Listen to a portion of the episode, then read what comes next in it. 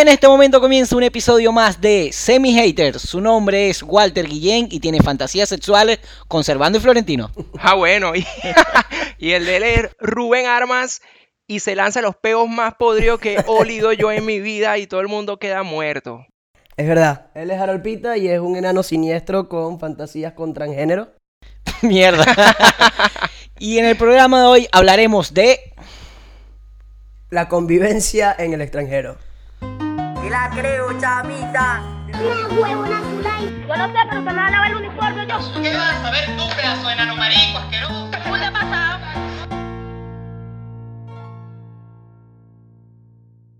Bueno, Rubén, cuéntanos qué, qué nos trae el programa de hoy, qué, qué- de qué se trata esta- este episodio nuevo. Bien, Harolín, bueno, te comento y como tú lo sabes y todos lo sabemos, hace tres o cuatro años comenzó el éxodo masivo de venezolanos al extranjero este, por distintas situaciones políticas y económicas del país, en donde salimos o salió la mayoría de los venezolanos en busca de mejores oportunidades. Esto sin duda llevó a que en los primeros meses de nuestra salida y nuestro éxodo y nuestra migración tuviéramos que compartir vivienda para reducir costos eh, y reducir gastos. Em, esto sin duda nos trajo y quiero compartir hoy con ustedes una serie de experiencias, anécdotas, historias que creo que van a ser bastante divertidas y espero. Y, bueno, creo que no es una experiencia que, solo nos haya tocado a los venezolanos, la han vivido los cubanos, los colombianos, eh, tu abuelita que seguramente llegó de Europa hace medio siglo,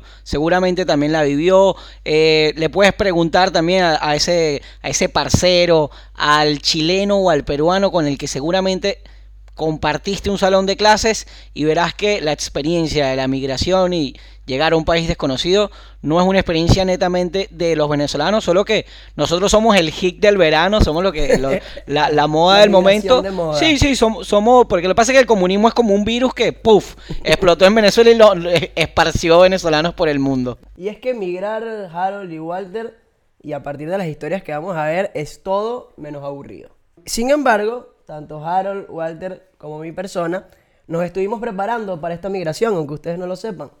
Nosotros somos tres personas que est- eh, estudiamos en la capital de Venezuela, pero éramos originarios de, bueno, en el caso de Harold de, de Carrizal, en mi caso Sí. de Margarita, en el caso de Walter de- del Tamacuro.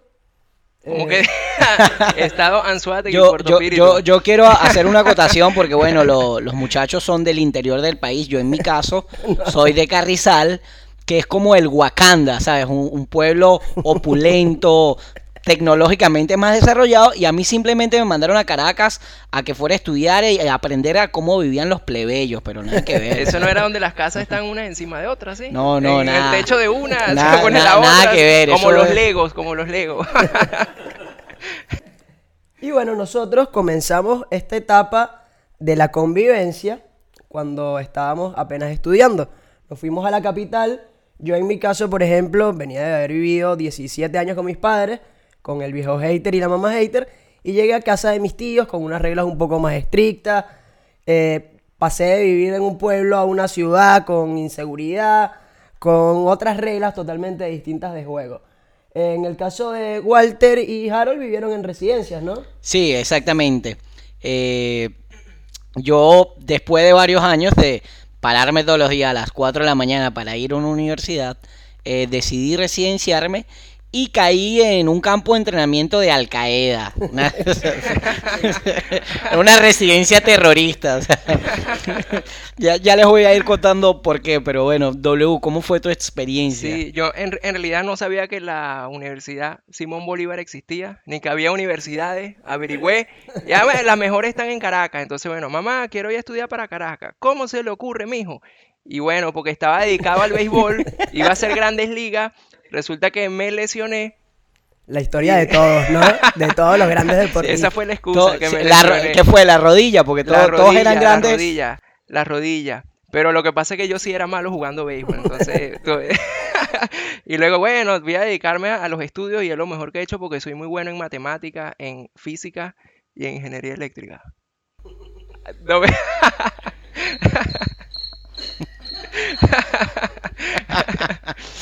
y bueno, mi, mi residencia era tranquila, era en Los Amanes, Una residencia muy bonita y Eso edificios es- muy bonitos. Sí, eso es una, una historia creo que aparte, ¿no? Pero... Sí, eh, lue- luego la contamos, luego la contamos. Walter decía que vivía en Los Amanes, que es una especie de... No sé, una, una, una buena zona en la capital de. Venezuela. Y cuando lo estabas llevando y lo estabas conduciendo a su casa, poco a poco te iba diciendo, no, es un poquito más adentro, es un poquito más adentro. Es un po-". Poquitico más arriba, poquitico más arriba. Y cuando te dabas cuenta, estabas metido dentro de la favela más fuerte de todo el este capitalino. Pero bueno, el hecho es que nos graduamos, ya comenzó el tema en Venezuela a estar un poco más complicado y salimos a buscar nuevas oportunidades. Yo en mi caso, antes de venirme acá a Argentina, estuve tres meses de pasantía en, en Colombia. Estuve trabajando en un hostel, arreglando eh, eh, inodoros, limpiando los cuartos, etcétera. Y yo de esa experiencia me quedo con muchas cosas, pero lo, con, lo, con- con lo que más me quedo, o con lo que me, peor me dejó traumado, La colombiana. las colombianas me dejaron, me dejaron bien. Este, lo que me dejó más tocado fue el tema de los extranjeros y de los europeos. No todos, obviamente, no hay que generalizar. Pero del tema del olor. Este, yo vivía en un hostel en una habitación que compartía cama o compartía habitación con 10 personas. Mm. Y habían alemanes que se bañaban una vez cada 15 días. ¿Cuánto? Cada 15 días. Más o menos lo Yo mismo no, que... sé, yo no sé por qué te sorprendes, Walter. Un día sí, un día no. Un día sí, un Walter, día ¿y no. que cuánto? Cada 15 días, si gastan agua.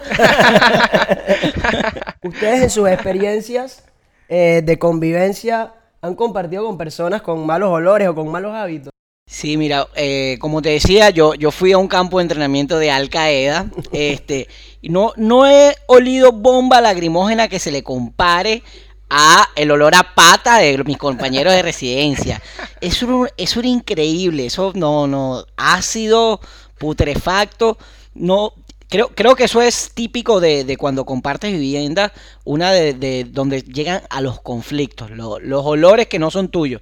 Porque obvia, a, a todo el mundo les hiede los peos los demás. Los tuyos nunca, nunca son los que huelen feo. Pero en este caso era olor a pata, a comida putrefacta. O sea, en esa residencia se po- pasaba de todo, de todo. Y eso era una mezcolanza de olores terrible. O sea, ¿Y tú olías mal? ¿O tú eres el que olía bien? No, Era el único que olía. El único que olía supuesto era el rico que olía que yo siempre huelo- yo siempre, porque, ¿sabes por qué? Porque yo uso Persuasion. este, entonces, eh, ahí se, se presentaban batallas campales de comida putrefacta. Se presentaba eh, trifulcas. eh, Ahorita que estoy diciendo trifulcas, creo que, que, de- que debería darle la introducción al nuevo elemento de este programa llamado el, el Banco de la Ignorancia. Esto, esto vamos a depositar dinero cada vez que usemos un, un modismo, una palabra netamente entendida en Venezuela, para bueno, para, para poder inter- internacionalizarnos, chicos. Claro, claro, claro. Este es para comprar el próximo vino del próximo programa. No, bueno, no, para. Está bien, está bien. Luego de, digamos, esta experiencia este periplo que tuve en Bogotá, llegué a Buenos Aires. eh, comencé también a vivir en una residencia estudiantil. Yo nunca había vivido en una residencia estudiantil.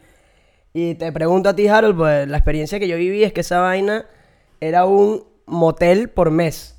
O sea, la gente no va a esa residencia a estudiar, definitivamente. No sé si en la tuya era un poco más nerd y la gente sí iba a estudiar. Todos eran de la. Bueno, sí, todos re- eran de la resulta que nosotros éramos de la Simón Bolívar, que es en comparación a decir, en Argentina la gente que es de la UTN, para los americanos o los estadounidenses, eh, sería Harvard. Oh. No, o el, sea, el MIT, por favor. o sea, una cosa de, de nivel, o sea, es gente que estudia, ¿no? Que, que no tiene vida social. Sin embargo, eh, habían sus métodos, habían sus métodos. Uno sacaba el, col- el colchoncito para la sala, siempre coordinadas con tu compañero de cuarto, pero por lo menos yo tenía un compañero de cuarto muy maldito. Eh, no voy a decir su nombre, pero era muy maldito. Dable, de hecho, de una de las experiencias que puedo relatar con, con, con- de la residencia, empieza a desaparecer la comida. Tú das algo en la nevera, Uh, Creo que le pasa a todos, ¿no? Hay, no hay- siempre hay un hijo de puta que se come la comida que tú llevas. Yo por lo menos como, como a mí me gusta comer, yo siempre llevaba comida que jode. O sea, siempre se me desaparecía comida. O peor, si tenía tipo dos mil... dos milanesas de pollo, no, me, no era que me robaban una, era que picaban las dos por la mitad, tipo, para que no me diera cuenta. Sí, no, es que te lo juro, yo, era un, gente... un robo, un robo sistemático. Sí, sí, era gente maldita. Gente bueno, de un poquito de entonces, uno, un poquito otro. durante, durante eso, yo digo, no, yo tengo que joder ese hueputa que me está, que me está robando la comida. Y agarro y cinco pastillas de laxante, en ese momento eran regozal para todos todo lo que saben en Venezuela. Bueno, regozal es muy popular, pero laxante. La deposito sobre un litro de jugo y dejo mi juguito ahí abierto a ver, para conseguir el ladrón. Bueno, y nada, nada, no. pasan dos, tres días y no cae el ambucio. Bueno, ¿qué pasa? ¿Qué pasa? ¿Qué pasa? Me pasa que mi compañero de, de, de- de Cuarto. cuarto, mi roomie, me dice, ¿me puedes prestar un poco de desodorante? Yo le digo, no, no, no, no. ¿Saben? Me queda un poquitico para mañana, de pana no puedo. Este, bueno, sí va, normal. Esa noche nos acostamos a dormir. La mañana siguiente, el desgraciado se para primero que yo y lo que escucho es... Coño, cuando voy a ver, se gastó todo mi desodorante. Obviamente yo tenía mi caleta, pero le había dicho que no, porque el tipo vivía a punta de donaciones de todo lo demás. Tú Nunca, tú, tú siempre lo veías comiendo, pero nunca veías que compraba comida. Coño, y yo con, yo me, él, él se fue primero que yo y yo me quedo con esa histeria todo el día, molesto de este desgraciado me agarró el desodorante, así vengativo, maldito yo. Yo te- este lo tengo que joder, lo tengo que joder. Cuando llego a la casa me acuerdo que tengo el, el jugo con regozal y como sabía que era lambucio, ¿Te lo tomaste tú? no, por supuesto no me lo voy a tomar yo. Agarré y ofrezco, ¿quién quiere jugo? ¿Quién quiere jugo? Salió el lambucio más rápido que inmediatamente el tipo, yo, yo, yo, yo, se, le serví mi jugo con, con la, con, con la, de la forma más despiadada y cínica, divertidísima. Y, bueno, el tipo se tomó su jugo y en este caso me di cuenta que la venganza es una mierda. Literal- literalmente. literalmente. El tipo pasó cagando como tres días y te lo juro que no tuve ni un poquito de remordimiento, nada, nada, nada. Bueno, Harold. Nada, Elvis, eres un hijo de puta. Bueno, hablando, hablando del trauma con Elvis, yo quiero hablar de cuál fue mi mayor trauma conviviendo. Yo, después de esa residencia estudiantil, viví un tiempo solo y luego me mudé con dos compañeros que estuvieron con nosotros, con... Y Yo, yo iba a decir que, pa- que para proteger su identidad lo íbamos a llamar el, in- el príncipe inca y el mapache. Pero bueno, como ustedes quieren. Y bueno, me mudé con, con el príncipe Inca y con el mapache. Eh, mapache también por un tema de olores. Eh, y yo siempre tuve un trauma, que era que la, la posibilidad de que nos robaran dentro de la, dentro de, dentro de De la, la residencia. residencia. Bueno, ya estábamos en un departamento, com- compartiendo departamento. Señores, esto se va a poner bueno. Se lo, sé dónde viene, por dónde viene la cosa y se va a poner bueno este programa. Y bueno, el hecho es que estábamos eh, ya durmiendo. En ese momento el príncipe Inca y yo compartíamos cuarto. Y RT, o el mapache, vivía en un cuarto separado. Eh, él se levantaba un poco más temprano, eran las 6 de la mañana. Este, y comenzamos a escuchar unos gritos y nos comenzamos a despertar el príncipe yo. nos comenzamos a despertar y pues comenzamos a escuchar, ya, déjame, sal de acá, déjame. Yo en esa me A la despierto y le digo a Luis, eh, oye, príncipe, se nos metieron en la casa, weón, se nos metieron en la casa. Mierda, sí, nos robaron. Bueno, ¿qué hacemos? Yo en, todavía un poco dormido y con la mente todavía en Venezuela, llego y le digo acá, no, agarra un bate, agarra un bate y caemos a batazos a Se los- estaban violando al mapache. Estaban violando al mapache. Oye, el tipo dice, ¿qué bate, huevón? ¿Qué bate? Estamos en, estamos en Argentina. Y le digo, coño, cierto. Bueno, no sé, agarra el termo de mate, huevón. Y lo vamos a cagar golpe con el termo de mate.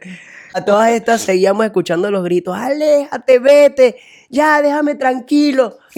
Uy, nosotros mierda. Bueno, nada. Eh, Luis está un poco más fornido que yo, obviamente casi todo, el 90% de la, 99% de la población.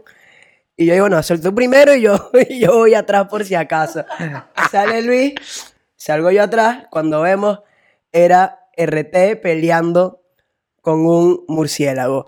¡No, aléjate! ¡Vete, salte de acá! ¿Qué, qué era? ¿Batman o qué me- Y allí me deja una de las enseñanzas de, de la convivencia o de mudarse con alguien y es no te mudes con maricos. No, mentira, mentira. En verdad no, con RP, No, no, con RP. convivencia, Sí, sí. con el murciélago también. Después estuvimos viviendo juntos prácticamente dos años y todo salió y los espectacular. cuatro felices. Después de prácticamente 10 años eh, de que me fui a la casa en Margarita, pasé por casas, no llores, viejo hater.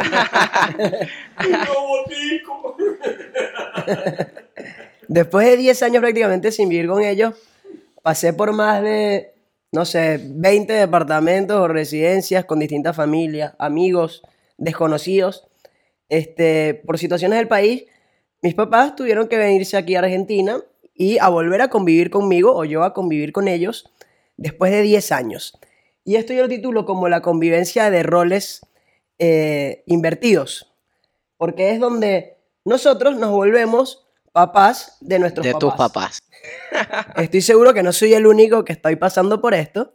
Bueno, yo me volví el padre de Walter.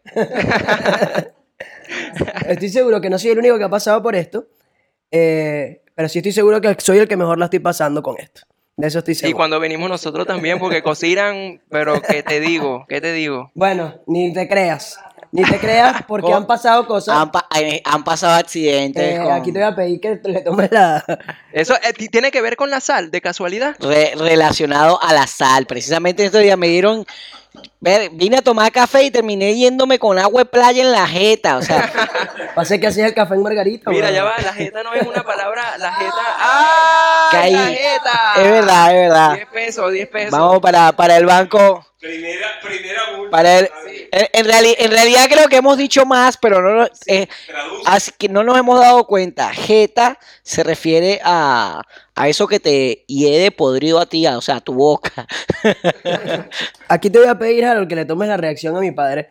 Porque además del envenenamiento de la sal que te hizo a ti, también me intentó envenenar a mí en un par de ocasiones.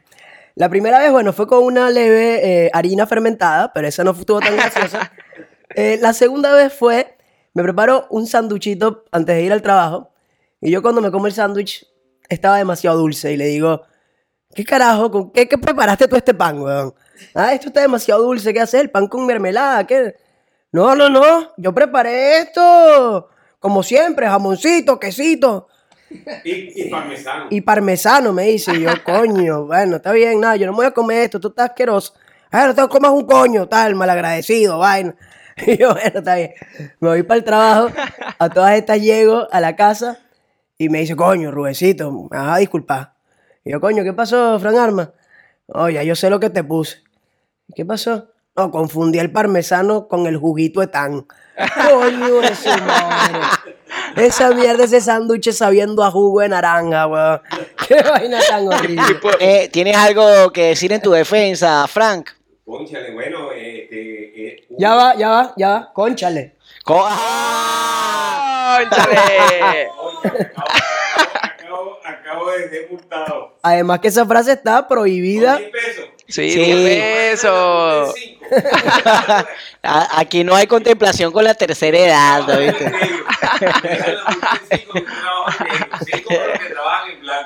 La defensa es que, eh, bueno, este, a Rubén que le encantan las estadísticas, esto, esto, esto supone un- error de 10 a 1, o sea, que estoy, estoy bateando 900. O sea, Ah, pero. Coño, pero es que Está lo, bien. que pasa es que, lo que pasa es que con ese envenenamiento se ha podido perder el juego. Sin embargo, no todo me ha salido mal. Sin embargo, no todo me ha salido mal. Aparte de los envenenamientos, coño. La mamá hater, ustedes han probado esos platos exquisitos que hace. Fran Armas también se destaca con unas parrillitas. Coño, eh, la cama tendidita todas las mañanas, todo limpiecito. Así que bueno, tiene sus contras, pero ha sido en verdad una bendición tener a los viejos haters Por supuesto. acá en la casa. Para la gente de Lance te va a meter presa, weón. Estás esclavizando a tu papá.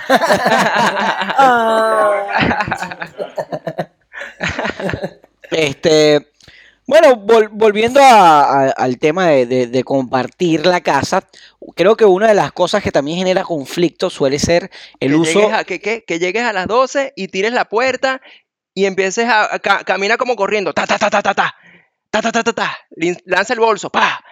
Y si yo estoy durmiendo, hasta ahí llegué, hasta las 12. Ya no puedo dormir más y me trasnocho y al día siguiente llego tarde al trabajo. Claro, porque- el problema es que estamos hablando de las 12 del mediodía, que es cuando Walter se acuesta a dormir. Tú llegas a las No, nueve y media y ese no. señor ya está durmiendo, o sea, no hay manera. Tú No, Mira, señor. esto, esto es sobre la convivencia, no sobre problemas maritales. Ah, ok. ok. Ah, bueno, ok, ok, ok. Bu- bu- bu- Bueno, pero es que es eso, al, al- compartir ese espacio, le haces bulla al otro y lo despiertas. Como todos esos malditos mamagüevos, puedo decir, puedo, que- puedo poner muchas más huevo. objeción, no, pero es que, bueno, es que no, no, no, pero no importa. Es más, la, la puedo poner hasta doble, si me dejan decir eso rápido. Porque esa, esa gente maldita que pone la alarma a las media hora antes de que, de que tiene que despertarse y Ay, la ¿cuándo la vas a alarma suena y suena y suena y, y Ya va, pero el cuando- problema es que se despierta y sigue sonando. Esa, esa, la alarma es el sonido del, del diablo. La gente dice, no, que el reggaetón, que, que el rock es satánico. No, es la alarma. Pero es O que tengo que ponerla media hora antes. No puedo ponerla media hora después que me tengo que despertar. Tiene que ser media hora antes, algo lógico, ¿no? Y esa es la lógica con la cual queremos que avan- avance un país. Por eso es que Venezuela está como está. Oye, en conclusión, ¿qué tienen que decir sobre la convivencia eh, o sobre convivir en el extranjero? HP, W. Ah, yo, yo pensé que, me- que le íbamos a dar más larga. No me diste tiempo suficiente para destruir a Walter. Este, sí, sí, hay, hay- un montón. Este, mira, la, la verdad eh, te enriquece mucho. Por, por, por ejemplo, eh, yo que vivo con Walter, la verdad es que es algo de, que, de lo que no te vas a aburrir nunca. Eh, porque todos los días agarra una maña nueva, una maña distinta. O sea, el día, el día que el tipo aprende que no puede dejar las cosas tiradas en la sala, ese día descubre que puede fregar los interiores en el lavamano. Eh, y, y así va. Está inventando, Entonces, está inventando, tipo, está diciendo tipo no, cualquier cosa. no, no te aburres nunca. Así que te va a enriquecer a ti, te va a hacer quizás más tolerante, vas a vivir experiencias que te sacan de tu zona de confort y me parece que, que duda. termina siendo positivo para todos. Igual yo no voy a dejar, Walter, que te eche toda la mierda a ti. Ok. Yo también conviví con Harold. No, eh, Eso, esa parte la estaba esperando para, para contarla, Yo- porque, porque yo compartí cama con Rubén. Claro. Sí. sí, sí, sí, sí. Imagínate, yo llegué en pleno verano, se suponía, en pleno, en pleno invierno, se suponía que yo donde me iba a quedar, no me pude quedar. Rubén me ofreció nada, vente a mi casa. Un yo par de recibo". semanas, ¿no? Le ofrecí un Era, par de era, semanas. era, era, pre- era poco tiempo, terminé quedándome como un mes. este, Un mes. sí, sí, sí. No, Bueno, no sé, yo, quiero que. Luis Cano ponga los días exactos que se quedó porque tenía una cuenta. No, yo también la, yo también la tuve y, y sé cuántos fueron. pero sumaste mal, sumaste fueron. mal, estoy seguro. Este, no, pues yo sí fui para el colegio. Este, bueno, nada, y Rubén y yo compartíamos cama y no tienes idea cuánto calienta un peo de Rubén. O sea, es increíble. Ideal para Y vivir en eso me invierno. cambió la vida. Desde ese momento perdí el sentido del olfato. O sea, se fue a la mierda. W, ¿qué tienes para, para concluir sobre, sobre la convivencia? Lo mismo que dijo él. Otra. No, sí, lo No, que digo es este, verdad. nu- nunca es fácil convivir con personas porque todo el mundo tiene cosas diferentes por hacer y en- cuando uno está en su intimidad o en su casa o está solo, cada quien tiene sus mañas. Aunque Harold no lo diga, todo el mundo tiene Sí, sus sí, mañas. Yo también tengo mis mañas. mis cosas que quiero hacer o cosas que me molestan, que yo no me molesto fácil, otras personas sí, pero, pero aprendo a ser, yo aprendo a ser un poco tolerante y, y- y por lo menos sé que dejé un plato sucio, un- una tacita en la mañana sucia, no me puedes reclamar porque tú nunca fregas los platos, Harold Pita, nunca. Entonces me vas a reclamar por un vaso, por favor, por favor. Todo el que me Pero- conoce sabe que no es así. Lo puedo fregar mal, eso puede pasar. Es, es- es como dicen, ¿cómo es Harold Pita? No vale, excelente muchacho, me regaló un vino que trajo de, de Mendoza. Excelente muchacho. Es excelente porque no vives con él, porque no has convivido con él. Oye, No, no, no, no, no, no. y lo que yo tengo que decir es que qué bola la convivencia. Este, yo en resumen, en los últimos cinco años de mi vida he vivido en más de ocho sitios, con más de 20 conocidos, con más de 100 desconocidos en la etapa que viví en el hostel. Y les puedo decir que es todo. eh, puede haber drogas, puede haber sucios, puede haber pelea, puede pasar lo que sea, pero es todo menos aburrido. Este, y como un mensaje a todas esas personas que están en esta etapa de recién conviviendo, recién saliendo del país. Este, nada, darles un mensaje de fuerza, de tolerancia, de que sepan que es algo temporal y de que pronto vamos a tener la vida que todos soñamos, seguramente. Claro que sí. Tranquilo, Claro que sí. Ha- Harold. No vas a vivir toda tu vida con, con Walter, es temporal. Bueno, y para cerrar este programa nos vamos con una canción que dice así. Y otra vez. Reloj, no marques las horas No. porque